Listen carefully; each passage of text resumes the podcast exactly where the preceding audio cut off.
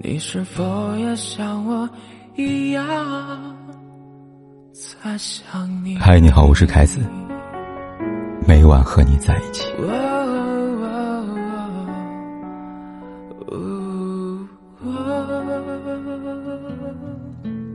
最近在追一部剧，叫《人世间》，没有大动干戈的心跳情节，只有酸甜苦辣的家长里短，温暖又戳心。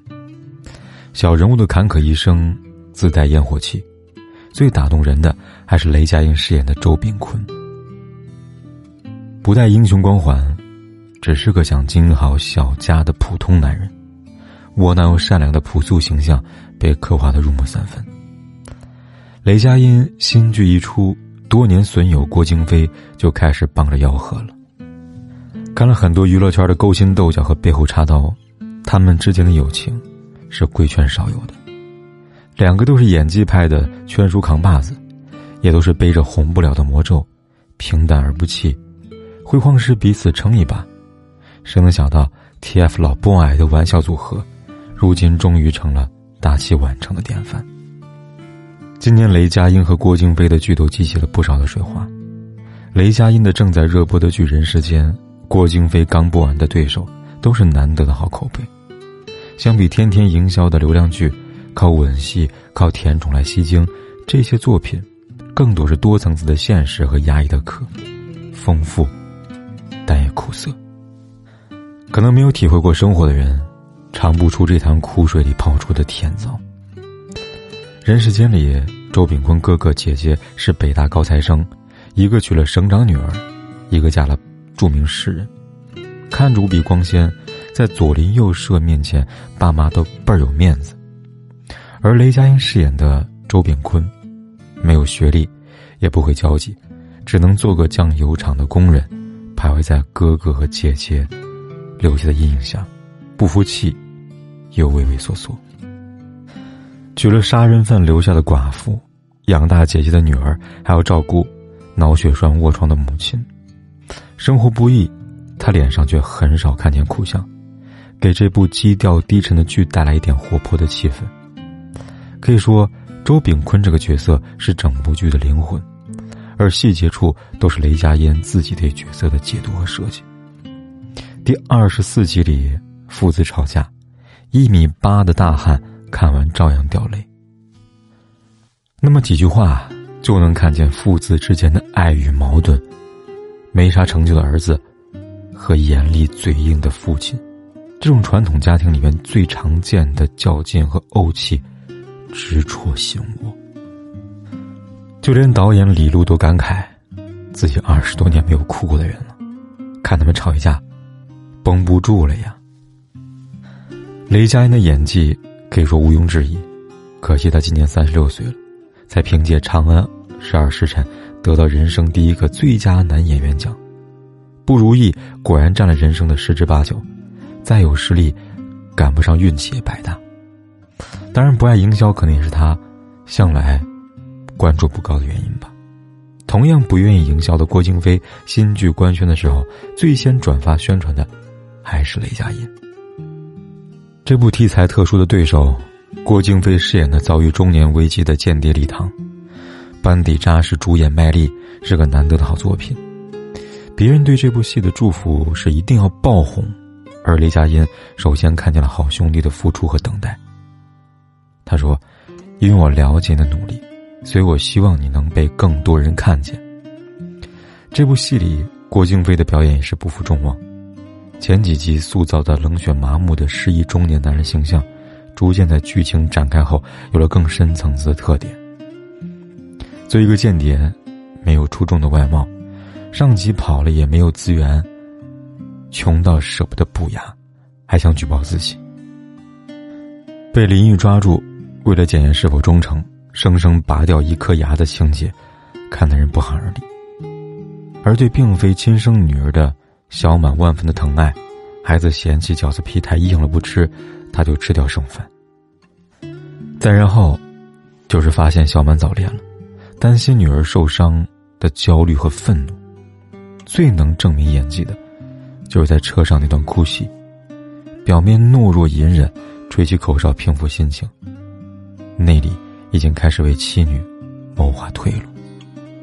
演员不需要歇斯底里，无声无息当中就能有情绪让观众共鸣。正如他所说的，好的表演不需要炸裂，靠细节来积累，人物同样出彩。这两部剧成功让雷佳音和郭京飞站稳了中生代男演员中的地位。抛却高光，他们中年成名走上荧幕的过程一点也不顺畅，但至少他们都是有野心也沉得住气的人。这两个到了中年才红男人，一直惺惺相惜。对雷佳音来说，红一度让他执念，而如今他只想享受角色。心态的转变，来源于他磕磕绊绊的人生经历。如今看起来颇为沉稳踏实的雷佳音。也曾经是个中二少年，带着东北汉子的傲气和粗犷，从小就想着叱咤风云。十多岁和一帮哥们儿组了个组合，起了个狂拽酷炫的名字，叫做“爱情皇帝 ”（King of the Love）。每个人都要取着一个带着“情”字的代号。雷佳音叫做“到处留情”。胆子大，人长得又英俊，在同人眼里边，太有男子气概了。最初风头一次。学校组织学生去春游，在大家集合准备回学校的时候，老师发现少两个人，转头就看见雷佳音牵着初恋的手朝山下走来，这个亮相是全场师生轰动的程度。然后就是毫不意外的请家长，通报批评，跟女生分手。年少轻狂，他一路逆行，成绩一落千丈，不停的逃课，最终辍学，未来满眼茫然。没技能，没特长，也不知道该怎么混下去。后来看见沈阳艺术学院招模特，他突然觉得我能行，我的人生可以被改变。一狠心，痛改之前的颓废懒散，苦学三年，雷佳音考上了上海戏剧学院，成了郭京飞的师弟，两人缘分就此开始。当时的郭京飞沉迷话剧和哲学，和坎坷经历、为人仗义的雷佳音一拍即合。两人经常一起喝酒谈心，聊表演，聊人生，立志要干出一番成就。尤其是看着师兄胡歌拍完了《仙剑奇侠传》大红大紫，他们内心也充满了各种各样的期待。可惜没有人脉，没有背景，颜值又不是当年受欢迎的奶油小生的类型，一路演配角，找不到出头的机会。不同于雷佳音在电视剧圈的摸爬滚打。知心话剧的郭京飞入行来几乎没有什么龙套式，自打进入上海艺术中心，起步就是男一号，凭着过硬的专业实力，成了台柱子。但郭京飞出演的话剧，不仅票房一部比一部高，大奖也拿到了手软。认识妻子鲍丽，也因为鲍蕾和陆毅经常来看妹妹，和他们演的话剧。郭京飞是一个浪漫冲动的人。和温和有耐心的暴力在一起，格外的契合。于是相识一个月的那天傍晚，看完电影《真爱至上》之后，郭京飞对暴力说：“如果明天上海下雨，我们就去领证吧。”第二天，上海真的下起了小雨。这一冲动，就是十七年安稳又幸福的婚姻。可演话剧的薪酬和演电视剧相比，那是九牛一毛。成家之后。还住着陆毅的房子，郭京飞决定放下点自命清高的坚持，去接电视剧。而此时的雷佳音也终于有了男主角，出演《黄金大劫案》时，他想，宁浩可是名导，这次肯定能红。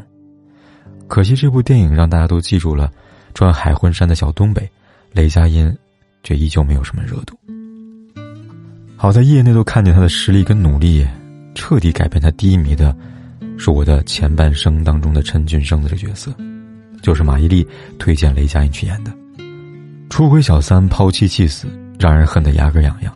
这样的渣男形象，竟然在他的灵活应用之下，变得没有那么面目可憎了。前夫哥，名号是一炮打响，雷佳音真的火了，连片约也上了几个台阶。超市共同居里边分饰两角。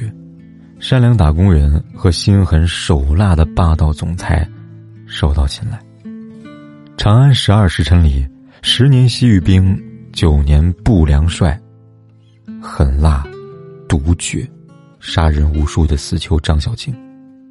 自杀小说家里，现实世界里边不顾一切要救被拐女儿关宁，和小说世界里边被控制剥夺思想的灵魂的红甲武士。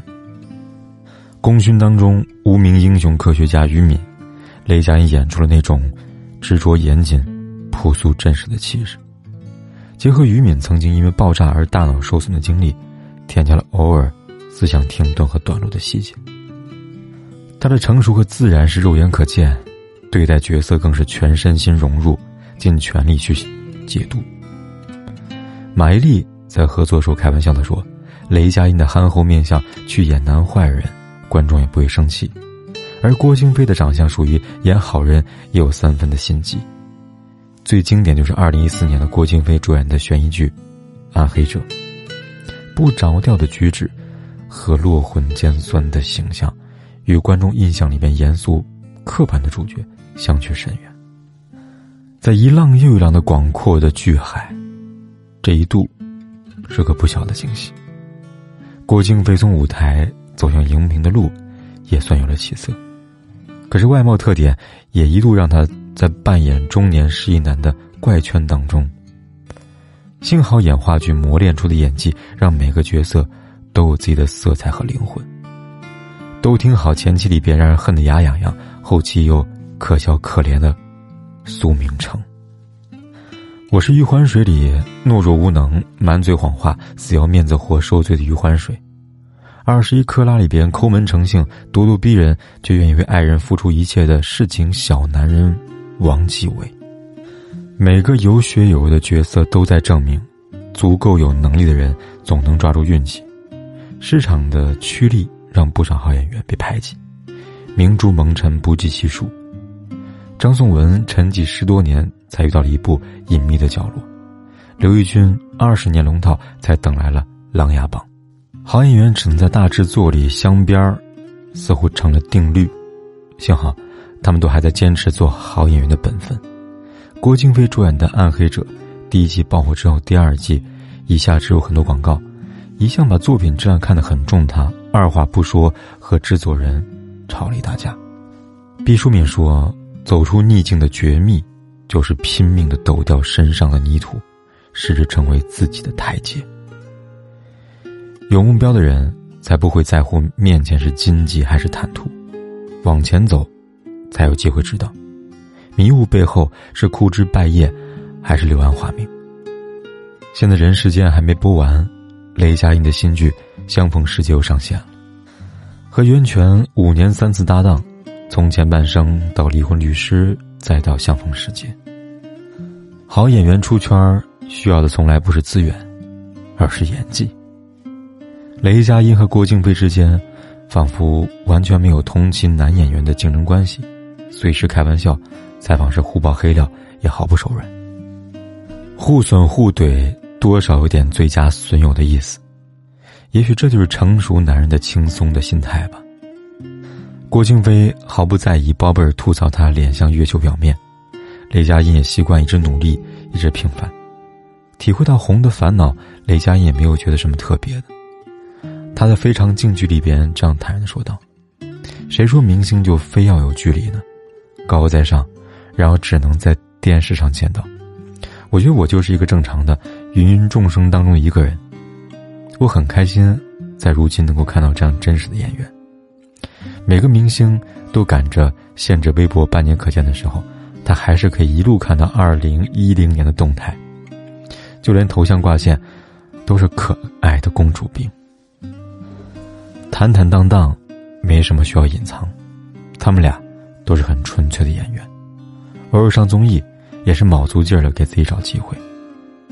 有纯粹的演员，才有高质量的作品，才能淘汰那些掺了过量甜味剂的文化快餐。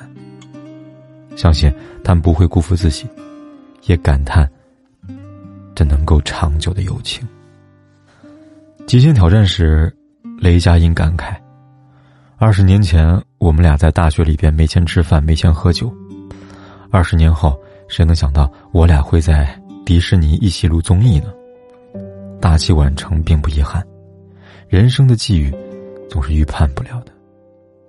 我们还是要接受不完美的自己，然后挺胸抬头往前走，别理会那些冷嘲热讽的声音，他们过得可能还不如你呢。